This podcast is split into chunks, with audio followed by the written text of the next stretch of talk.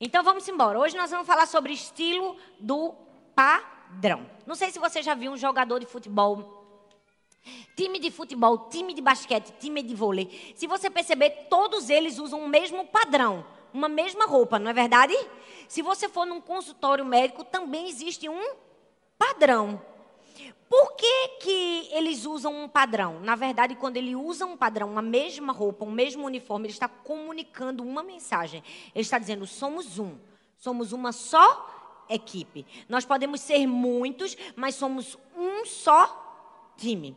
Aqui na Igreja do Amor, nós também temos um padrão. Apesar de estar todo mundo com uma roupa diferente, nós vestimos o padrão da Igreja do Amor. A gente tem um padrão na nossa maneira de ser, de falar, de agir, de receber. Você está vendo isso em todos os vídeos que nós estamos aprendendo.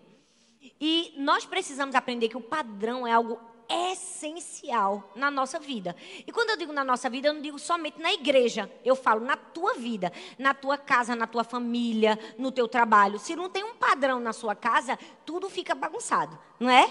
Por exemplo, a gente que é dona de casa, a gente gosta que tenha um padrão, que a casa fique arrumada desse jeito. Eu tenho dois livrinhos em cima do meu centro na frente do sofá. Eu gosto que eles fiquem ali, naquele canto, assim, ó, naquele padrão. O porta-retrato eu também não gosto que fique virado para o lado de cá. Eu gosto que fique virado para o outro lado. Todo mundo tem um padrão. Tem ou não tem? Para a casa ficar bonita? Não é?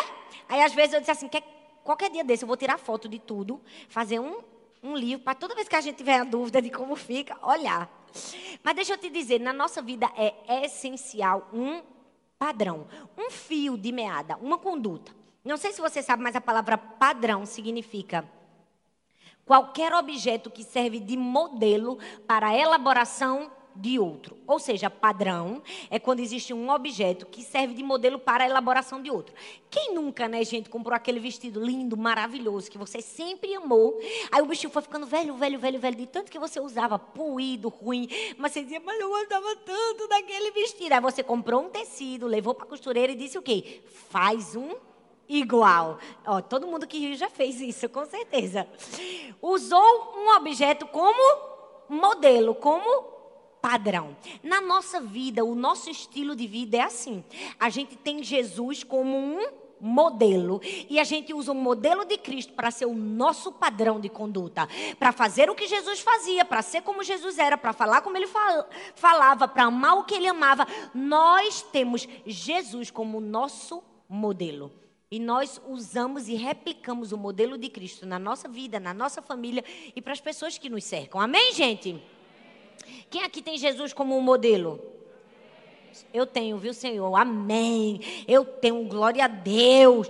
Quem aqui tem Jesus como modelo?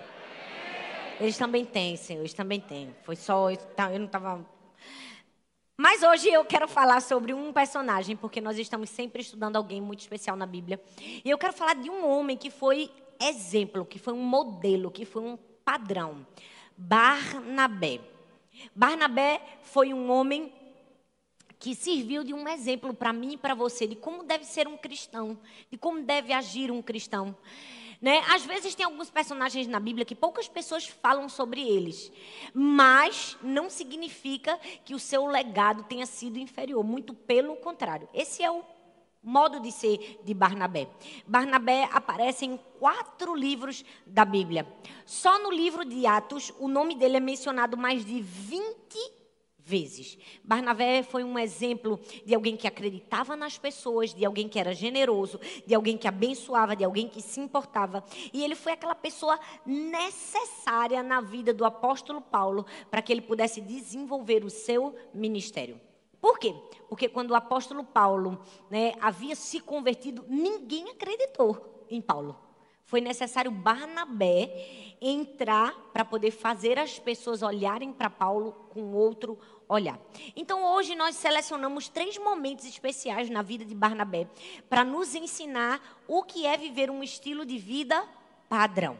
O primeiro deles está em Atos, capítulo 4, do verso 36 ao 37. Se você tem sua Bíblia aí, eu peço que você abra. Em Atos 4, 36 ao 37.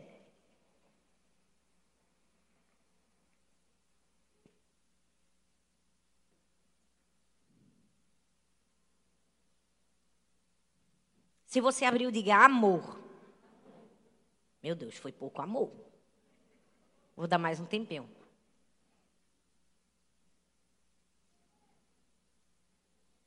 Se você não tem Bíblia, não tem problema, você pode ouvir, ok?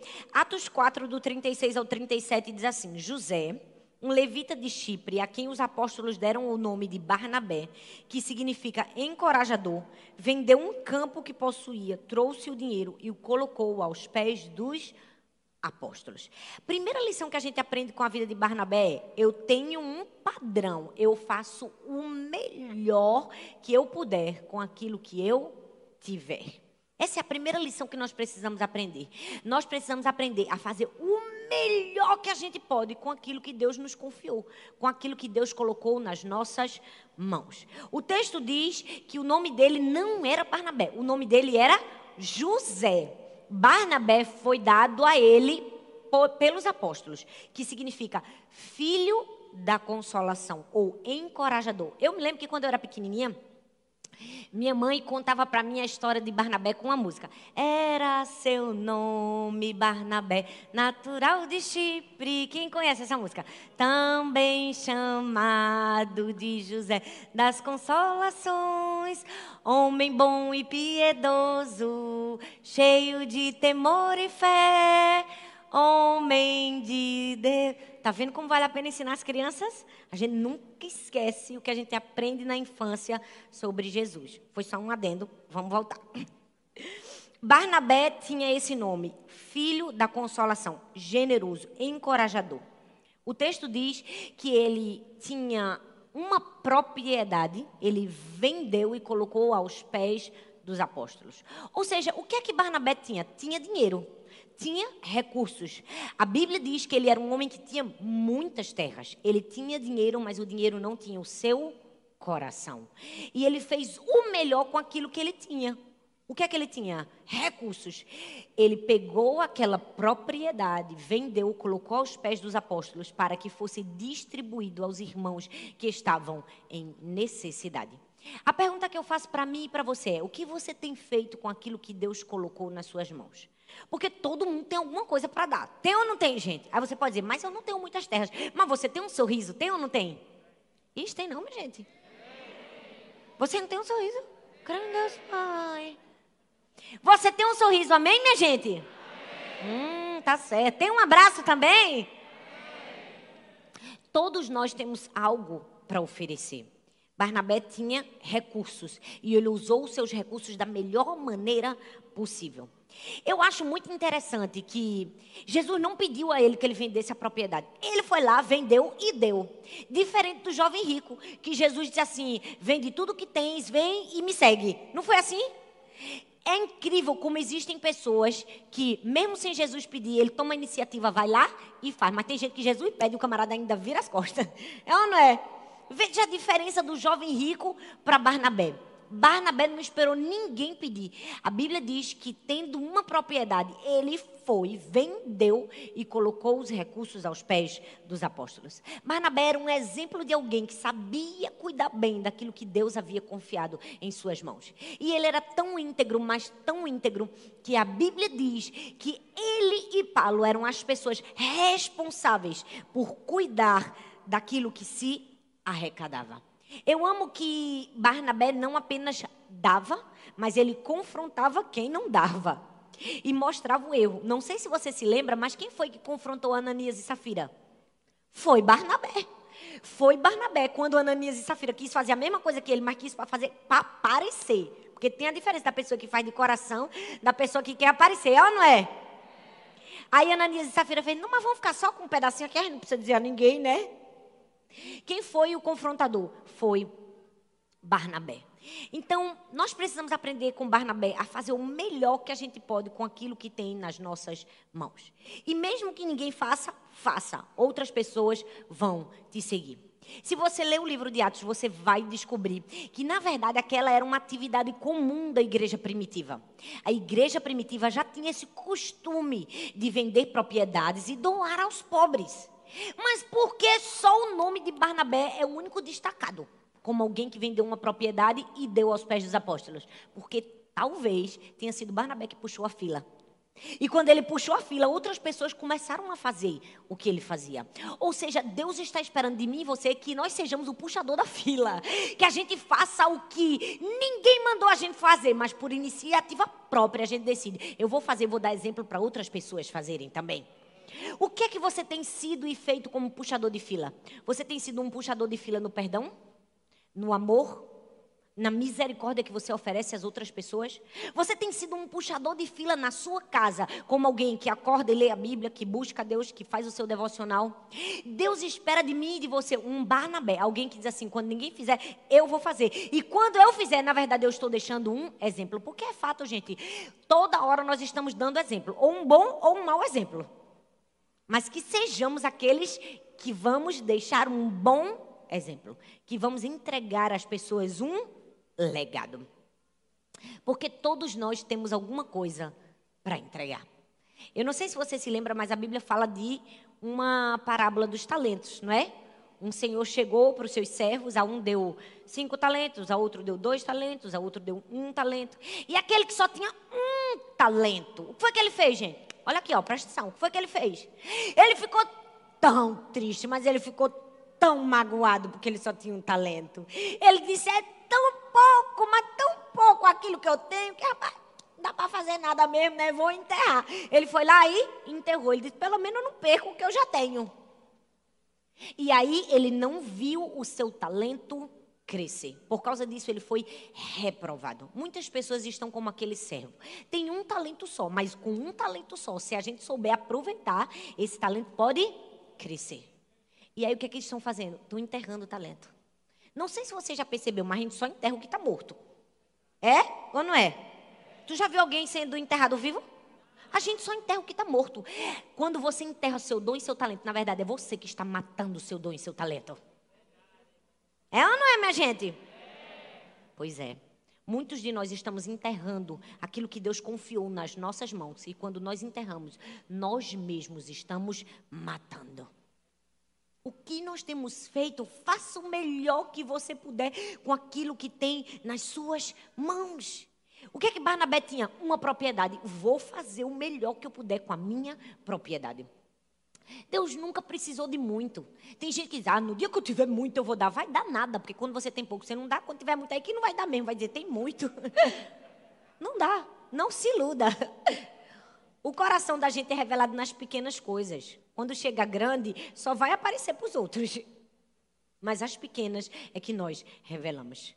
A gente não precisa ter muitas coisas para fazer grandes coisas para Deus. A gente precisa ser fiel nas poucas. Porque Deus nunca precisou de muito recurso para fazer milagre. Nunca. A Bíblia diz que com cinco pães e dois peixinhos, ele alimentou uma multidão. E com algumas talhas de água, ele deu alegria para a festa de casamento. Porque senão não ia ter vinho nenhum. Deus não precisa de muitos recursos, Deus precisa de muita disponibilidade. Deus precisa de muita gente que se entregue, que diga assim: eu vou dar o pouco que eu tenho. Como aquele menininho que só tinha cinco pães e deu os peixinhos, mas entregou ao Senhor. O que nós temos feito com aquilo que Deus tem nos dado? Eu vi uma história de um líder na China que foi líder na China, um bispo na China, por 17 anos. E perguntaram a ele qual foi o maior erro que ele cometeu, que ele consertaria se ele pudesse voltar atrás no tempo. Ele disse assim: Deus me enviou pessoas leigas para serem evangelistas, mas eu as vi como pessoas leigas e não as treinei para serem evangelistas. É por isso que aqui na igreja não tem desculpa. A gente não olha para falta, a gente olha para a presença. Ei, você pode ter pouquinho mesmo, o seu pouquinho mesmo que a gente vai fazer multiplicar. Não é verdade? Quem é membro aqui sabe. Você não precisa ser o melhor. Você tem que ser o melhor orador de todos os tempos. Você tem que saber pegar o microfone e falar bem para ser um líder de célula. Quantos aqui começaram e disseram assim, meu Deus, não sei nem falar, mas digo, vai assim mesmo. Se tu tem voz aí na tua garganta, tu fala. E mesmo que tu não tiver, tu abre uma célula de surdos e mudos e tem tuas mãos. Porque aqui nada se perde, tudo se aproveita. A gente faz tudo. O que tu tem, tu usa. É ou não é, minha gente? Se você olhar para nossa equipe pastoral, tinha pastor que não conseguia nem pegar no microfone, se tremia todo dia. E hoje prega. Por quê? Porque se a gente tivesse dito assim, na primeira tentativa frustrada e no primeiro erro da pessoa que ela falou gaguejando, que ela falou mal, que ela engoliu as palavras, que ela falou errado, se a gente dissesse assim, tira, bota outra pessoa no lugar, a gente não teria treinado. Aqui nós treinamos, todo mundo serve. Serve ou não serve? Quem canta no louvor, canta. Olha que linda, né? tem tudo voz bonita. Tem, mas canta no louvor e é evangelista também. É líder de célula, participa de uma célula, ganha pessoas para Jesus. Por quê? Porque a gente aproveita tudo que a gente tem. Você não precisa ser o melhor, você precisa ser disponível. Porque infelizmente, muitas pessoas deixam de alcançar aquilo que Deus sonhou para elas, porque não tem disponibilidade, gente. Já viu um ditado que diz assim: quem espera sempre alcança? Gente, sangue de Cristo tem poder. Isso é ditado de preguiçoso. Quem espera sempre alcança? Tipo, vou ficar aqui deitado eternamente em berço esplêndido, né? Como diz o hino. Quem espera sempre. Amém. Espere em Deus. Espere fazendo também. Espere agindo. Espere trabalhando. Espere dando sua vida para Jesus. Ah, não, vou esperar o dia que Deus determinar que o pastor venha até mim e diga: é você o escolhido. É, vai mofar, é verdade. Muito obrigada, irmã, para me ajudar. Quem espera sempre alcança é coisa de gente que não quer ser bem sucedido. Porque ser bem sucedido está fatalmente ligado à ação, aquilo que eu faço aquilo que eu decido fazer. Porque se a gente ficar esperando que as coisas estejam bem, que sejam favoráveis para a gente fazer alguma coisa, meu filho, eu não queria ser fatalista, não. Nem profeta do calma, não vai fazer nunca. Porque a vida da gente é um campo de batalhas. Nós estamos em um campo de batalhas. E deixa eu te dizer, em campo de batalha tem bomba toda hora. Tem ou não tem? E na vida da gente sempre tem umas bombinhas de vez em quando. Tem ou não tem? O que são as bombas, pastora? São os problemas. O que é que a gente faz? A gente simplesmente enfrenta. A gente vai lá e faz o melhor com aquilo que a gente tem. A gente não pode desistir. Se você parar para pensar e analisar a vida de Davi, ali, minha gente, passou perrengue na vida. Passou ou não passou? Gente, ali sofreu. Eu vou falar uma coisa. Ali tirou, como diz o ditado, água de pedra. Porque nada era favorável para ele. Para começar, ele foi rejeitado pela própria família. O pai fez a festa, chamou todos os filhos, esqueceu só dele. Ele foi o único esquecido. Ora, se tivesse esquecido pelo menos dois, ele tinha alguém para se consolar. Mas ele não tinha ninguém. Ele foi o esquecido. E, na verdade, ele foi o esquecido propositalmente. Ah, não serve não para nada não. Que ele é o mais novo, ele é só um pastorzinho de ovelhas. Aí o pai rejeitou ele. Como se não baixasse o pai, os irmãos também. Porque no dia que ele foi fazer interrogatório com os soldados, o irmão disse: Quem tu pensa que tu és? Que é que tu estás fazendo aqui? Volta para o campo, vai lá ficar fedendo a ovelha, que é isso que tu sabe fazer. Aí veio.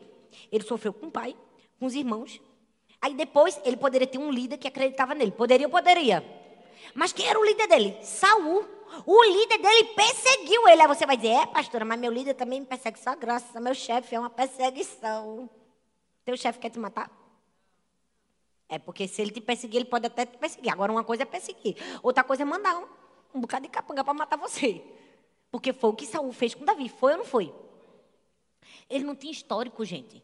Ele não vinha de família rica, que tinha oportunidade, que tinha dado tudo nas mãos dele, não. Davi não tinha apoio na família, apoio na liderança, não tinha histórico, não tinha experiência. Porque, vamos falar a verdade, o óleo desceu na cabeça dele quando ele tinha 17 anos. Ele era inexperiente. Mas deixa eu te dizer uma coisa: ele escolheu fazer o melhor que ele podia com aquilo que tinha nas mãos dele. Ele pegou e disse assim: só tenho cinco pedras e uma funda, mas é com essa mesmo que eu vou matar o gigante. Tem gente que diz assim: espero uma espada e uma espingarda para matar esse gigante. Como eu não tenho, não vou. Aí nunca vai ser Davi. Nunca vai conseguir conquistar o que precisa conquistar, porque o nosso padrão é fazer o melhor com aquilo que tem nas minhas mãos. O que é que tem nas suas mãos hoje? Pare e pensa. O que foi que Deus te deu? Ai, pastora, foi pouco, mas tem alguma coisa. Tem ou não tem? Tem.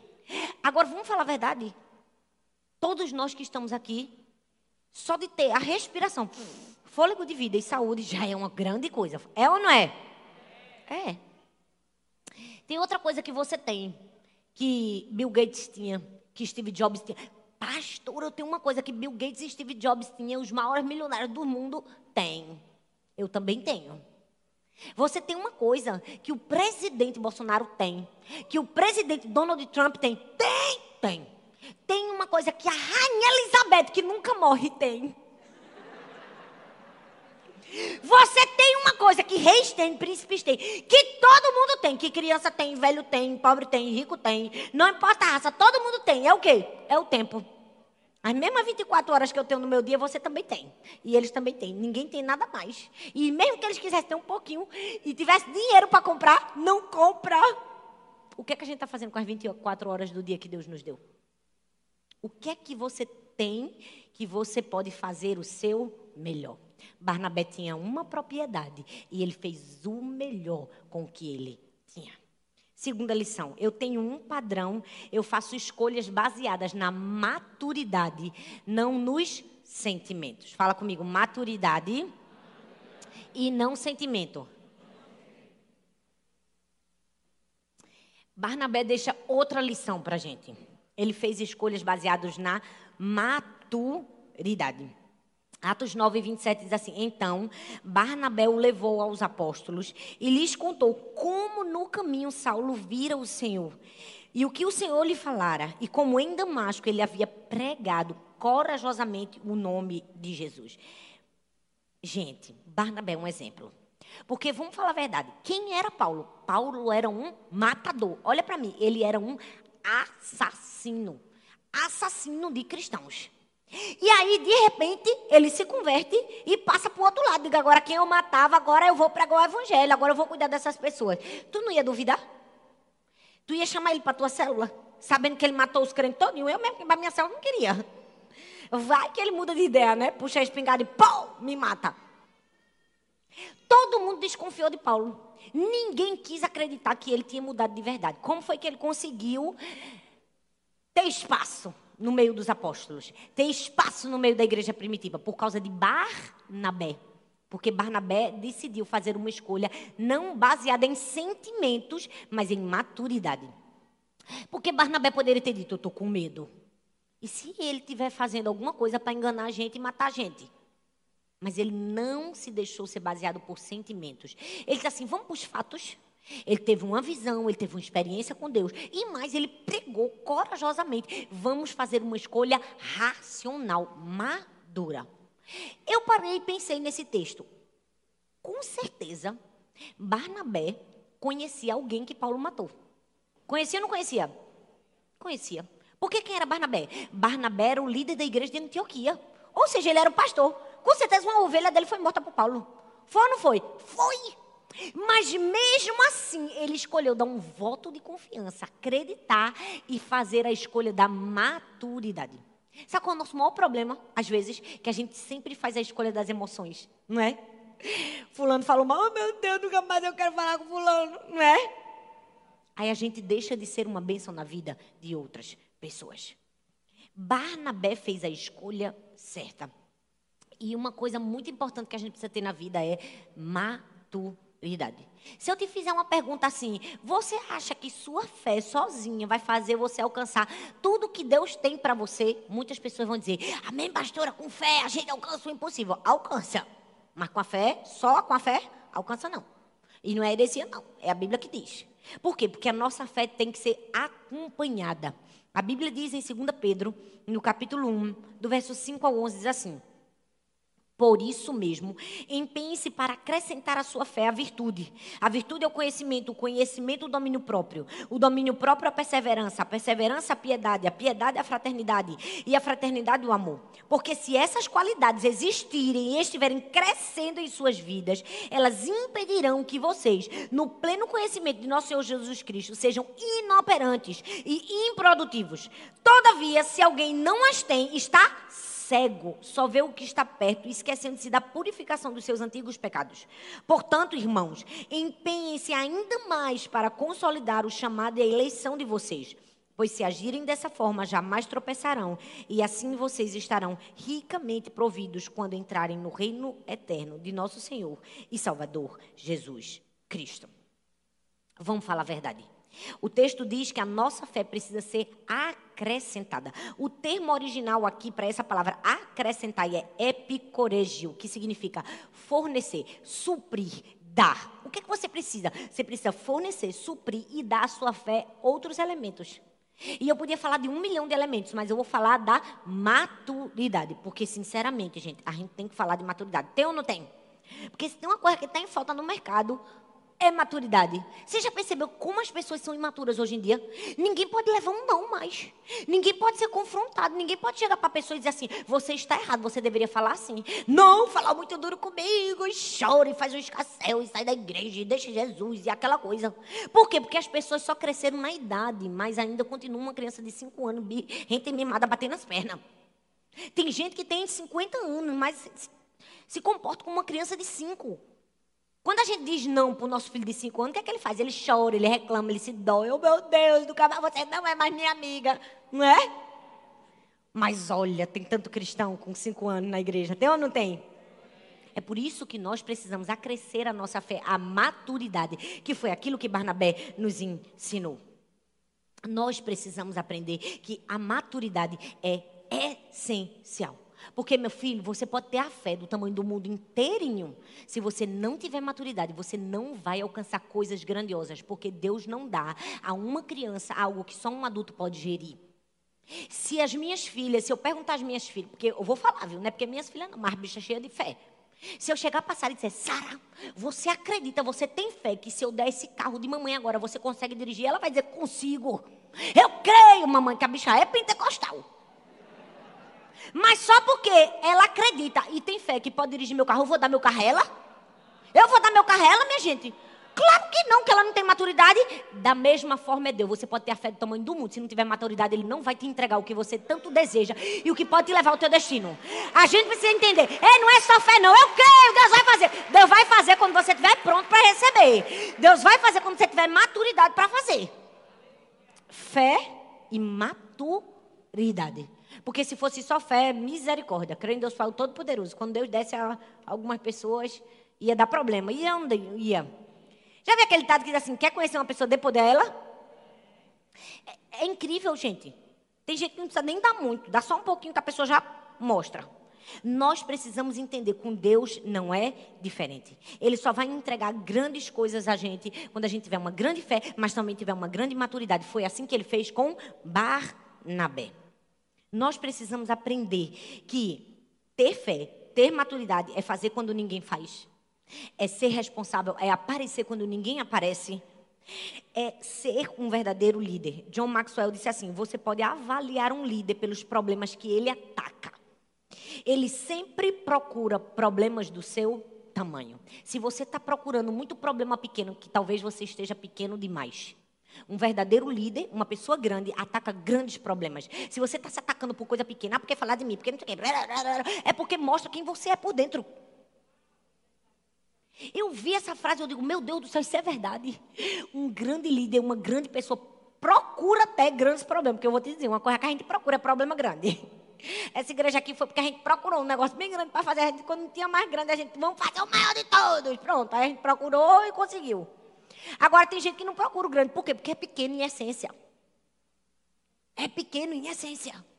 Nós precisamos aprender. Ei, Deus quer confiar grandes coisas a gente, vai confiar quando tivermos maturidade. Eu amo que Barnabé foi lá, disse o que ninguém queria dizer, falou o que ninguém falou, encorajou, fez o que ninguém fez. Agora, sabe o que é mais especial de tudo? É que se você for ler o versículo 26 e o 27, o 25 e o 26 eu estava lendo ontem de noite, antes de dormir.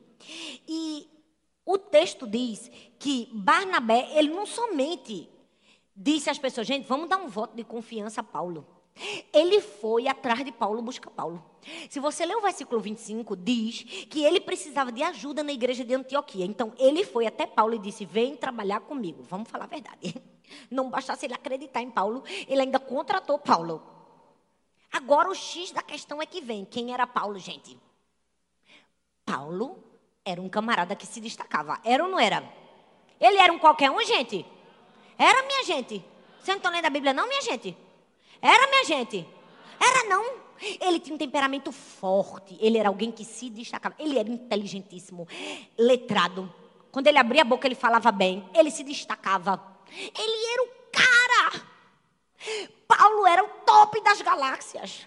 E deixa eu te dizer, Paulo não era aquela figura que se apagava fácil, porque Paulo era extremamente colérico. Qualquer pessoa que tem um temperamento ou colérico ou sanguíneo, aonde ele chega, ele se destaca. É diferente do fleumático e do melancólico, que é mais apático. Então, quem era Paulo? Paulo era um homem brilhante. E perceba que mesmo sendo um cara brilhante, o que foi que Barnabé fez? Disse, eu quero brilhante junto de mim. Porque, na verdade, o coração de Barnabé não estava em se destacar, estava em cuidar das ovelhas e do reino de Deus. Porque ele tinha maturidade. Muitas pessoas não trazem pessoas brilhantes para perto delas porque elas não têm maturidade. Elas só querem se destacar. Elas não estão com a motivação certa de cuidar das pessoas. Se Barnabé fosse imaturo, disse assim: quero brilhar sozinho, sou eu o líder aqui da igreja, sou eu que mando em Antioquia, é o que faço acontecer, eu vou trazer nada de Paulo para ficar à sombra de Paulo. Não, ele foi lá, acreditou em Paulo, investiu em Paulo. E vamos falar a verdade, ficou à sombra de Paulo. Ficou, é fato que ele ficou. Ficou ou não ficou? Quem é mais conhecido, Paulo Barnabé? Quem é mais conhecido, Paulo Barnabé? Quem escreveu mais os livros da Bíblia? Até porque não é dada a Barnabé nada, né? Ainda cogitam que Hebreus foi ele, mas não foi. A gente sabe que não foi. Não, não vou dizer que não foi, né? Que quem sou eu? Mas deixa eu falar uma coisa. Mesmo assim, Barnabé investiu na vida de Paulo. E o que é isso, pastora? O nome disso é maturidade. Maturidade. Tem gente que assim, não dou o cargo de liderança fulano, porque sou eu que vou aparecer. Filho, se você não tem perfil de liderança, dá. Se você tem um perfil de servir, a sombra serve a sombra, porque a gente não está aqui. Igreja não é sobre quem faz ou quem se destaca, e sobre a quem servimos. Igreja é sobre a quem servimos. Igreja não é quem está fazendo, é o meu nome que vai aparecer, ou é só eu que vou ganhar destaque. Não! Igreja é o propósito, é a motivação, é para quem nós estamos servindo. Amém, minha gente? E ele foi tão maduro, mas tão maduro, eu vou deixar essa última com vocês. Que ele foi ainda mais maduro do que Paulo. Claro, né? Porque Paulo era meio esquentado. Lembra que teve um episódio que numa viagem missionária estava João Marcos? O que é que Marcos fez? Marcos vacilou. Desistiu no meio do caminho. Aquele que de repente parou. Aí o que é que foi Paulo fez? Pois vá-se embora de junto de mim, não é? Aquele tá, não me atrapalhe, eu estou aqui cumprindo a obra de Deus. Estou dizendo na versão Talita Pereira atualizada. Quem foi que não desistiu de Marcos? Barnabé.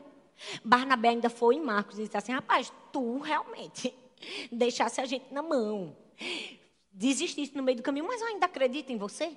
Ele investiu em João Marcos, porque pessoas maduras investem nas outras. Elas amam outras pessoas, elas acreditam em outras pessoas. Se talvez você está tendo dificuldade em achar o lado bom das pessoas, é porque seu nível de maturidade é baixo. Porque à medida que seu nível de maturidade cresce, você passa a olhar mais as qualidades do que os defeitos, mais a presença do que a falta, mais o que tem do que o que não tem. E em último lugar, e a última lição que Barnabé nos deixa é que se eu tenho um padrão, eu faço além do esperado. Copia aí. Eu faço além do esperado. Se eu tenho um padrão, eu faço além do esperado. Atos 11, do 28 ao 30, diz assim: Um deles, Ágabo, levantou-se e, pelo Espírito, predisse que uma grande fome sobreviria a todo o mundo romano. O que aconteceu durante o reinado de Cláudio? Os discípulos, cada um segundo as suas possibilidades, decidiram providenciar ajuda para os irmãos que viviam na Judeia. E o fizeram enviando suas ofertas aos presbíteros pelas mãos de Barnabé e Saulo. Para comigo e pensa. Quem foi levar o dinheiro? Meu Deus, minha gente, a gente acabou de ler. Foi Barnabé. Nessa hora todo mundo tenso, né? Misericórdia perguntou para mim, creio em Deus Pai Todo-Poderoso. Igual o professor, né? Fulano, responde. A gente, não. Calma, que eu não vou dizer o nome de vocês. Quem foi levar o dinheiro, gente? Estou nem olhando para vocês. Quem foi levar o dinheiro? Vocês sabem a resposta, sejam mais seguros. Né? Não fique com medo, não, porque às vezes a gente sabe. Como é seu nome? Meu nome, meu nome. Meu nome né? Sabe o nome? Deus está tratando a gente aqui, amém? amém? Quem levou a oferta foi Barnabé e Paulo. Agora, olha bem para mim. Barnabé era o quê? Era o chefe. Era ou não era? Era o líder? Era ou não era? Era o sênior? Era ou não era? Ele poderia muito bem ter dito: Bom, irmãos, vai vir uma grande fome, já foi predito.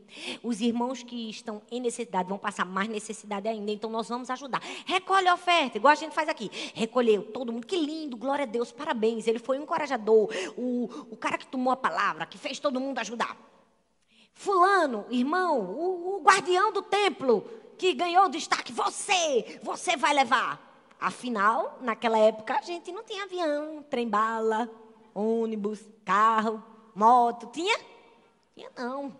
Os meios de transporte lá eram apertados.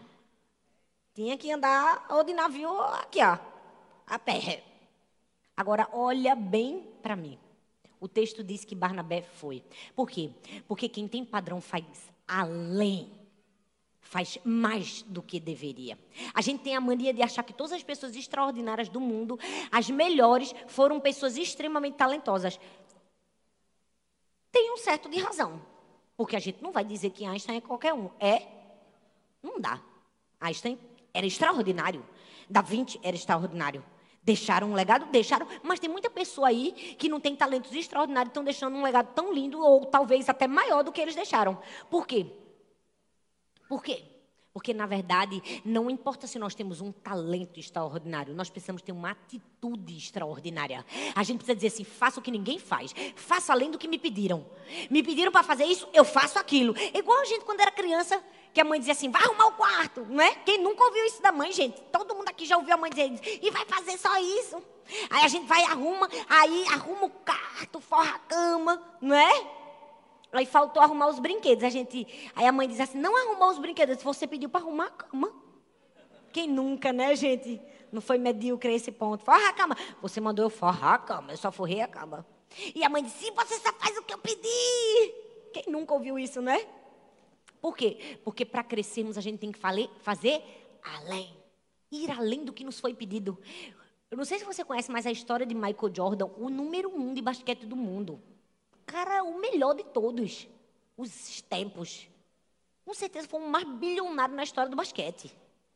O mais talentoso, o mais ovacionado. Quando ele era novinho, que foi jogar na escola, o técnico botou ele para correr, porque disse que ele não tinha altura para jogar. Não tinha altura para jogar. Ele desistiu? Não. A história conta que ele treinava sozinho. Eu, ele, Deus e a bola. Horas e horas a fio, horas e horas a fio, horas e horas a fio, horas e horas a fio. Até o dia que ele se tornou o número um. Ele tinha um talento extraordinário? Não, ele tinha uma atitude extraordinária. Ele fez além. Qual é a nossa atitude? O que é que a gente está fazendo com aquilo que Deus confiou em nossas mãos? Tem uma mensagem que eu gosto muito, porque é sempre assim, gente. Eu não sei se vocês sabem, mas as minhas mensagens preferidas são as que o povo menos assiste. Eu fico arrasada. Aí aquela coisa, eu digo, misericórdia, que Deus Pai, não bota essa mensagem, não, tá triste. Aí quando eu vejo um milhão, eu digo, oh meu Deus, logo ruim. Mas tem uma que eu gosto, que é a segunda milha. Porque a Bíblia diz que se alguém te convidar a caminhar uma milha, vai com ele duas. Era uma lei era uma lei que Nero, que era um grande legislador, tinha feito. Naquela época, para se levar a carga real, né, para botar o povo para trabalhar, tinha essa lei que se você fosse parado no meio do caminho e um, e um, um soldado real dissesse assim: carga do rei, leve essa carga por uma milha, você era obrigado a caminhar uma milha e depois repassar a carga. Aí Jesus usa essa lei e diz assim: se alguém te obrigar a caminhar uma milha, vai com ele duas. O que é isso, pastora? Isso é padrão. Isso é fazer além do que nos pede. Isso é fazer mais do que nos foi cobrado. Porque se fizermos mais do que nos foi cobrado, chegaremos em lugares que ninguém conseguiu chegar. Eu vou terminar contando a história de um homem chamado Lester. Só Lester, porque o resto é difícil demais de dizer. Lester. Gente, esse homem trabalhava numa agência de publicidade em Nova York ele foi demitido arbitrariamente. Não tem sempre aquela pessoa arbitrário, um chefe ruim, demitiu ele. Sabe o que foi que ele fez no dia seguinte? Apareceu um trabalho. E foi trabalhar. E o cara disse: Está fazendo o que é que foi demitido? Não, não, eu vim trabalhar. Mas você não vai ganhar nada, não, não tem problema, não, eu vim trabalhar. Disse que ele, durante um mês inteiro, foi trabalhar sem ganhar nada. O chefe olhou para ele e disse assim: não é normal.